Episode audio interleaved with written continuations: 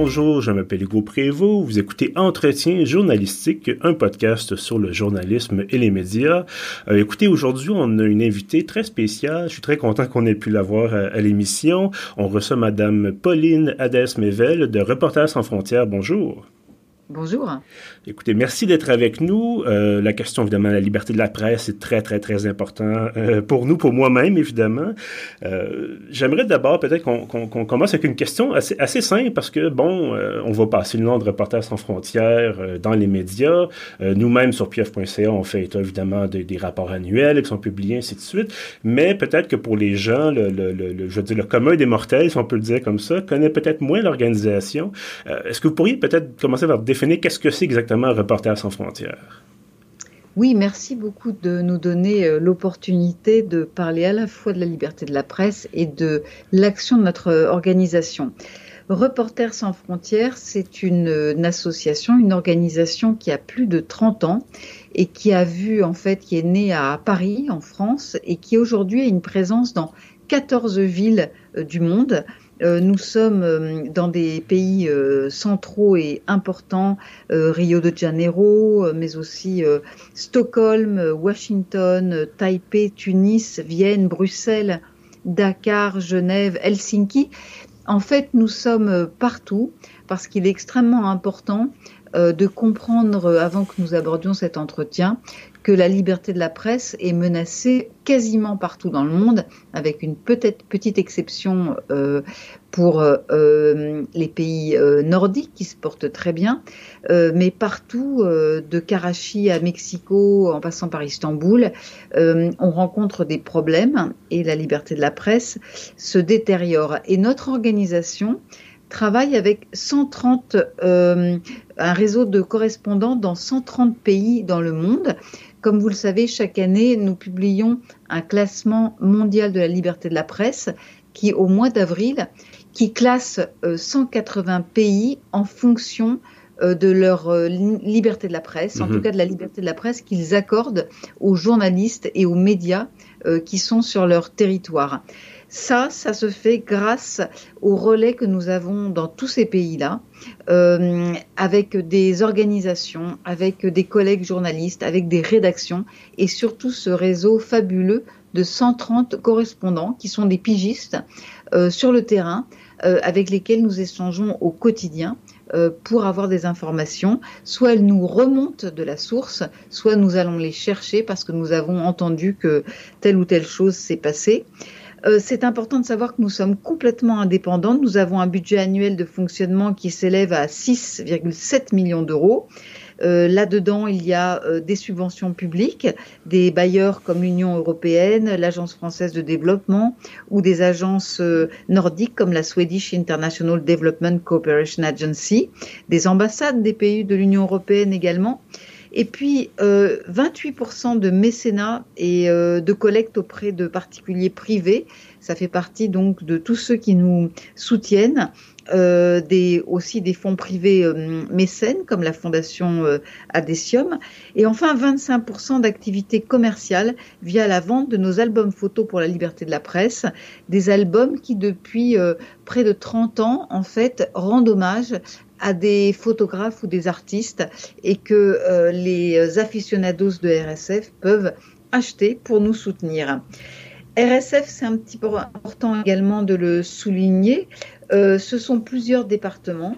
Euh, le premier euh, que je voudrais mentionner aujourd'hui, qui est vraiment à l'œuvre sur l'Afghanistan, c'est notre pôle assistance.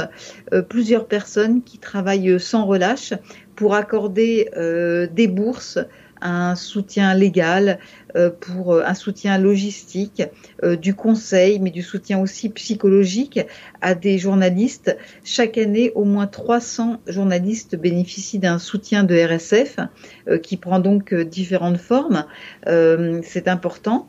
Et puis, euh, vers qui vont ces bourses? Ben, La plupart du temps, vers des pays en difficulté. 50% des bourses euh, en 2020 ont été attribuées à des journalistes vivant en Afrique et au Moyen-Orient, Syrie, Iran, Érythrée, qui rassemblent l'essentiel des soutiens administratifs à la relocalisation, euh, les journalistes en exil également. Et puis, ben, cette année, malheureusement, il faudra déplorer la situation en Afghanistan parce que nous avons renforcé notre action assistance sur l'Afghanistan, où le, le, paysage médiatique est extrêmement euh, menacé, donc une mobilisation exceptionnelle. Nous avons également un pôle plaidoyer contentieux international euh, qui fait de la stratégie plaidoyer, qui analyse les lois, les projets de loi.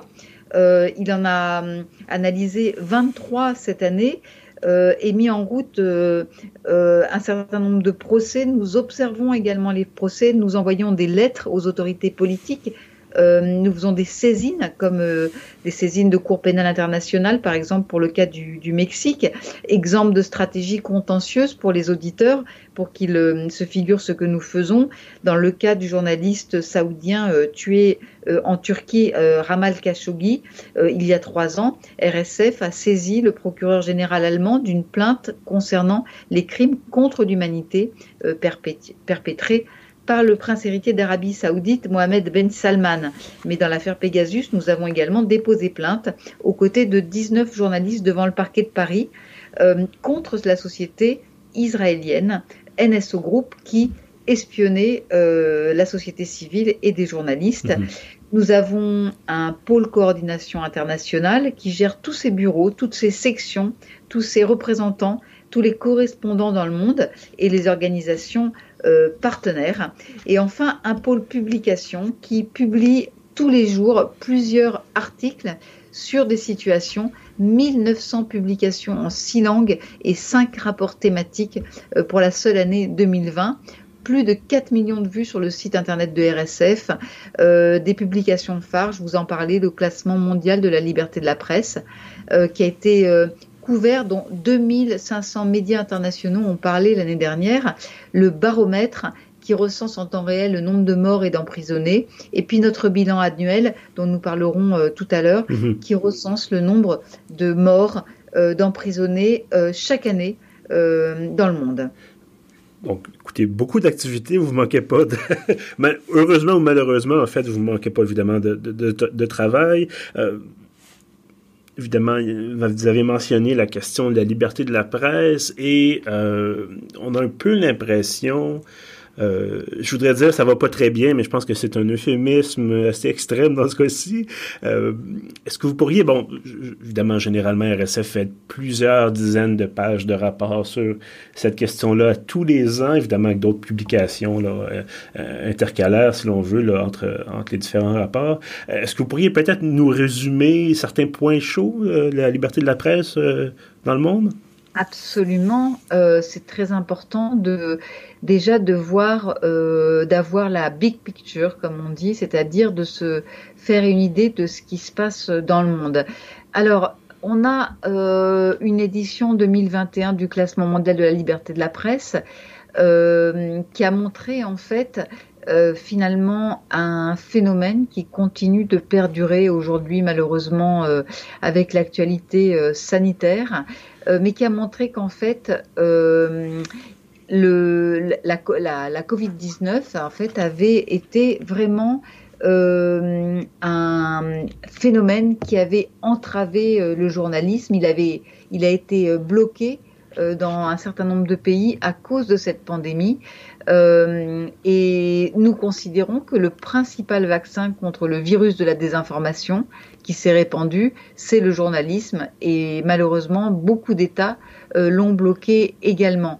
Donc, qu'est-ce qu'on voit aujourd'hui euh, quand on regarde la carte mondiale de la liberté de la presse?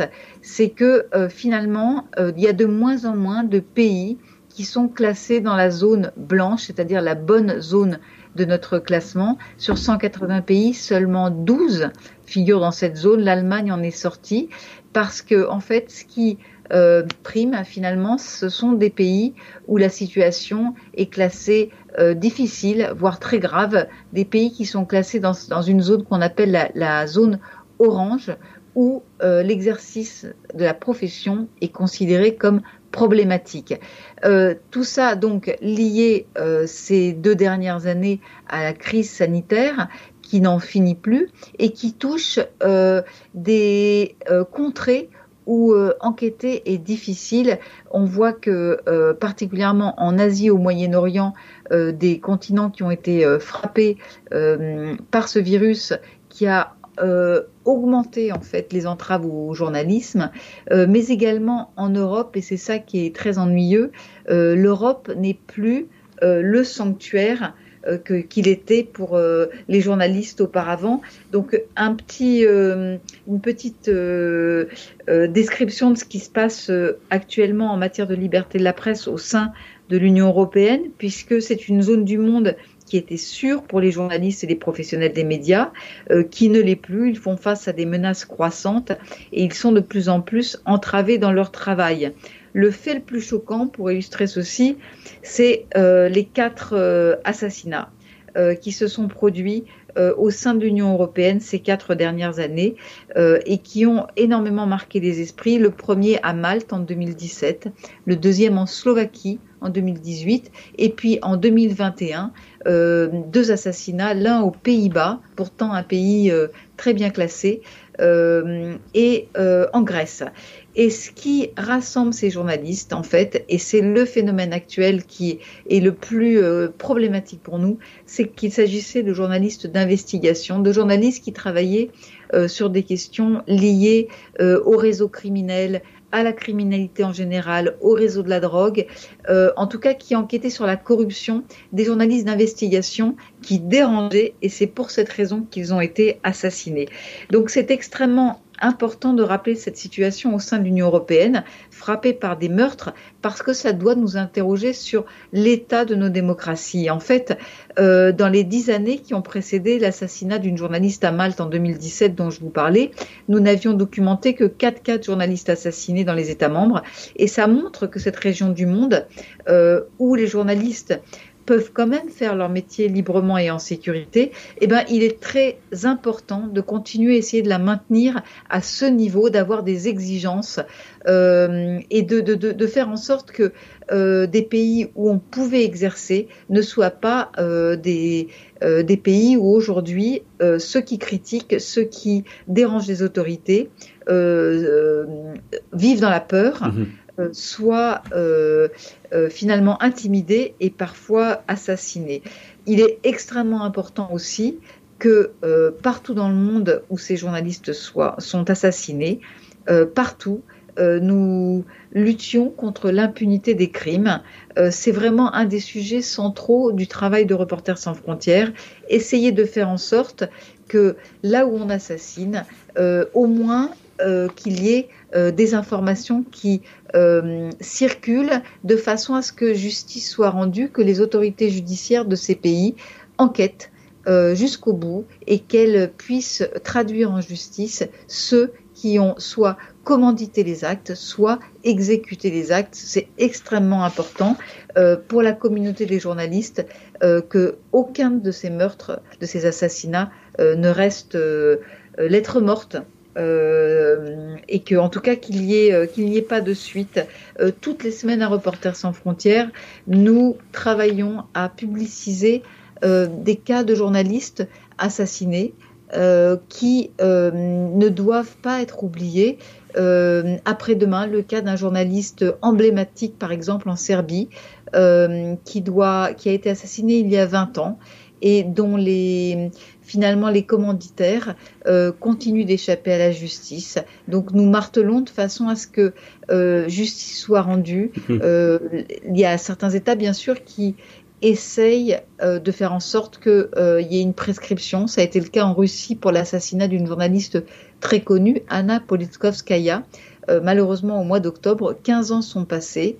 et l'impunité demeure puisqu'il y a prescription des actions juridiques pour euh, malheureusement euh, euh, traduire en justice ceux qui ont commandité cet assassinat. Mhm. il est important également de signaler à tous vos auditeurs que des, en fait, cette situation au sein de l'Union européenne doit être maintenue à un niveau très élevé parce que d'une part, aujourd'hui, il y a des pays qui sont candidats à l'accession dans l'Union européenne, des pays des Balkans, dont la situation n'est pas excellente. Donc, ne pas être exemplaire, ça veut dire aussi finalement euh, faire un nivellement par le bas et encourager euh, des pays qui ont une conduite moyenne à ne pas progresser en les laissant rentrer. Donc c'est extrêmement important de maintenir l'état de droit à un niveau extrêmement élevé. Et puis pour les autres pays, eh bien, avoir un modèle, c'est extrêmement important. Aux portes de l'Europe, nous avons la Turquie, euh, classée 154e sur 180 pays euh, au classement mondial de la liberté de la presse. Et euh, on connaît depuis le putsch raté de 2016 euh, la capacité des autorités turques à entraver le travail des journalistes, à les traduire en justice. Donc, des pays comme la Turquie, par exemple, doivent voir qu'au sein de l'Europe, la situation est bien meilleure. Mhm. Il y a un certain nombre de, pays en dehors de la Turquie connus donc pour son, sa répression contre les journalistes. Euh, qui, euh, qui, sont évidemment euh, sous les projecteurs pour Reporters sans frontières. Depuis la réélection contestée d'Alexandre Loukachenko, RSF a observé au Bélarus plus de 460 arrestations de journalistes. Et ils sont plus d'une trentaine, toujours journalistes ou employés des médias, qui sont détenus derrière les barreaux qui risquent plusieurs années de prison dans des procès iniques. Donc très important de continuer aux portes de l'Europe à dénoncer la situation dans cet État qui mhm. réprime euh, les journalistes à un niveau extrêmement élevé, euh, qui réprime même les journalistes qui euh, sont partis en exil. On a vu l'arrestation spectaculaire de Roman Pratasevich au mois de mai dernier qui survolait le Bélarus. Un avion de ligne a été bloqué a été euh, finalement euh, forcé d'atterrir au Bélarus et ce jeune journaliste, Raman Pratasevich, est toujours détenu euh, au Bélarus mhm. par, à la suite de cette action menée à la demande du président. il y a pour nous aussi une action extrêmement importante menée dans les pays du Maghreb. Euh, les pays du Maghreb où les journalistes subissent une euh, répression euh, assez féroce, le Maroc, l'Algérie notamment. pourquoi c'est important? Parce que avec la crise de la Covid-19, ces États ont profité de la situation pour donner un tour de vis contre les professionnels de l'information et les pressions judiciaires se sont accrues. Des procès se poursuivent depuis des années euh, contre certains journalistes. Des actions en justice ont été menées et il est extrêmement difficile avec cette crise sanitaire pour nous de nous rendre sur place, de faire ce plaidoyer euh, sur place de venir en aide aux journalistes parce que les, les frontières euh, sont fermées. Mhm. Euh, J'aimerais peut-être vous entendre, si, vous vous permettez. bon, puis effectivement, il y, aurait, il y, aurait, de quoi on pourrait en parler pendant, pendant très très longtemps, de, malheureusement, de l'état de la liberté de la presse dans le monde. J'aimerais vous entendre, vous, chez Reporters sans frontières, parce que bon, avec tout ce qui se passe, avec ces nouvelles-là qui semblent constamment, en tout cas, largement, très largement négatives, le moral des troupes, le moral de vos collègues et de vous-même, ça, ressemble à quoi? Alors, il y a des réussites, il y a des journalistes qui sont euh, sortis de, prison, il y a aussi des actions euh, de plaidoyer qui sont euh, menées, c'est-à-dire que ce que nous prenons est finalement endossé par des institutions internationales. il y a des succès. Finalement des, euh, des affaires qui sont résolues. Et en fait, ça permet à tous les, salariés, euh, tous les collaborateurs de Reporters sans frontières euh, de continuer à travailler dans la bonne humeur et avec beaucoup d'optimisme parce que nous savons que nous sommes les garants, en tout cas nous sommes certains garants de cette liberté du journalisme. Euh, aujourd'hui, euh, nous faisons face à des nouveaux défis avec la désinformation, mhm. avec les plateformes numériques, avec les réseaux sociaux, avec des, des États, avec des États euh, autoritaires, autocratiques.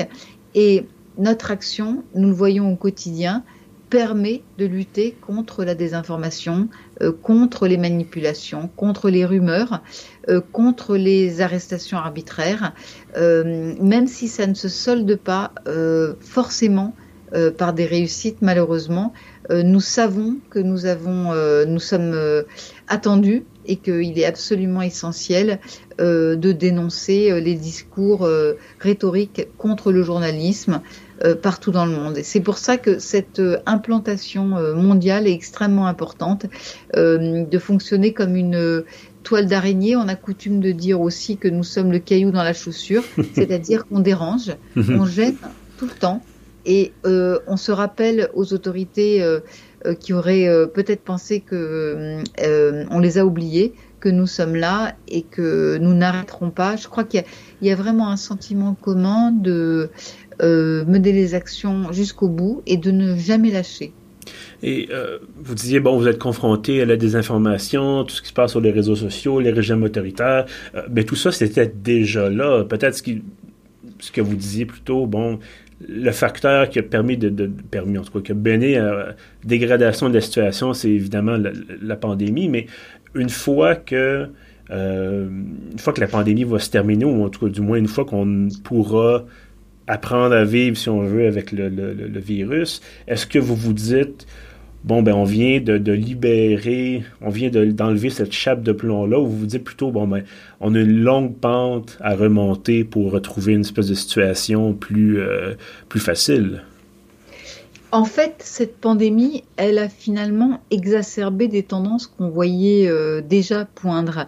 Dès le mois d'avril 2020, soit quasiment un mois après que le monde soit à l'arrêt et finalement euh, euh, contraint de publier, de travailler différemment, on a vu que ces États qu'on épinglait régulièrement et qu'on allait épingler puisqu'on sortait notre classement annuel de la liberté de la presse étaient finalement ceux qui s'était euh, jeté sur la pandémie comme prétexte pour réprimer les journalistes. Donc, Aujourd'hui, en fait, euh, cette pandémie a exacerbé euh, des tensions, des tendances qui étaient présentes, naissantes ou déjà établies. si la pandémie se résorbe et disparaît, il y aura de toute façon à rattraper tout le retard euh, parce que euh, aura contribué à faire reculer la liberté de la presse, elle aura euh, contribué à faire augmenter la désinformation, le contrôle sur l'information dans certains pays. donc il faudra lutter contre ça. Et aujourd'hui, à Reporters sans frontières, on essaye de penser à la suite, à la prochaine décennie qui sera probablement décisive. Euh, à faire en sorte de savoir comment euh, les gouvernements peuvent reprendre la main sur Internet, euh, quelles obligations ils peuvent faire peser sur les plateformes. quand on voit que Facebook suspend le compte de Donald Trump, est-ce qu'il faut s'interroger, est-ce que le réseau social a et doit décider unilatéralement de bannir un président ou un ex-président euh, de son réseau?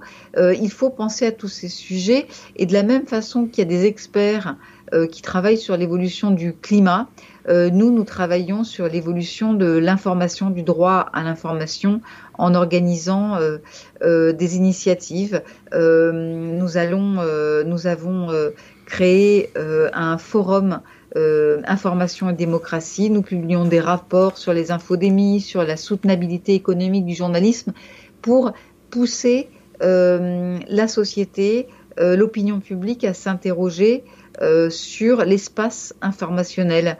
Et en matière de lutte contre la désinformation, RSF est pionnière parce qu'elle essaie de promouvoir un journalisme digne de confiance. Mhm. et donc nous essayons de mettre en place des, des barrières pour faire en sorte que les médias fiables soient privilégiés euh, des plateformes en fait pour lutter contre la désinformation en promouvant des médias considérés comme dignes de confiance. On a une, initiative qui s'appelle Journalism Trust Initiative. C'est une sorte de label et nous labellisons avec des critères professionnels les organismes que nous considérons euh, avoir fait preuve de transparence et véhiculer des informations fiables. Parfait. Ben écoutez, ça, permet au moins un peu de, rassurer euh, nos auditeurs, évidemment, tous les journalistes qui pourraient nous écouter. En terminant, je sais que le temps file, mais euh, est-ce que vous auriez un message? Parce que là, bon, on voit même au Canada, la liberté de la presse a pris un peu de recul, un peu la, même chose en France. Aux États-Unis, évidemment, c'est une autre paire de manches. Euh, est-ce que vous auriez peut-être un message pour les, jeunes qui se disent considèrent peut-être aller en journalisme avec déjà tous les problèmes financiers et autres de, précarité, mais là, de voir que, euh, bon, ben, les gens qui disent, ben, si je me lance en journaliste, il y a des chances que je sois arrêté, que je sois poursuivi, que je sois muselé. Euh, vous vous dites, il y a de l'espoir. Il reste de l'espoir, finalement. Ah, absolument, il reste de l'espoir euh, pour les journalistes. D'abord au Canada, qui est très bien classé au classement de la liberté de la presse. Il est 14e sur 180. Euh, il est bien sûr tout à fait possible d'exercer. et puis c'est un pays qui a un engagement en matière de protection et de mise en œuvre de la liberté de la presse au niveau international et qui est euh, euh, tout à fait euh, engagé dans cette lutte. En France, qui est classé 34e, ce qui est beaucoup moins bien, on peut exercer, on peut enquêter. On peut, en fait, il faut continuer de garder cette motivation et surtout ces journalistes d'investigation qui nous sortent des informations régulièrement qui montrent l'étendue de Pegasus, par exemple, qui montrent, qui sortent les Panama Papers, etc eh ben, ce sont des journalistes euh, qui ont eu foi euh, dans la profession, foi euh, dans la vérité. Et c'est ce qui doit inciter les jeunes gens qui veulent devenir journalistes à continuer dans cette voie. C'est un très beau métier c'est aussi euh, extrêmement important de euh, ne pas baisser les bras, de ne pas renoncer, de faire sortir des vérités. Euh, c'est un, l'information est un bien public, un sujet d'intérêt général, mais il faut le protéger. Et donc, il faut tous s'y mettre. Parfait. Pauline Odès-Mével, rédactrice en chef de Reporters sans frontières, merci beaucoup d'avoir été avec nous. Merci à vous. Et à tous ceux qui nous écoutent, évidemment, merci d'être au rendez-vous. Euh, vous pouvez retrouver tous nos autres épisodes sur pieuf.ca. On est également sur Apple Podcast, Google Podcast, Spotify et notre hébergeur Balado Québec. En terminant, je vous invite à vous abonner à l'infolettre. Tous les samedis, vous avez l'ensemble des contenus publiés sur pieuf.ca. Vous trouverez tout ça sur la page d'accueil de notre site. Sur ça, je vous dis merci et à bientôt.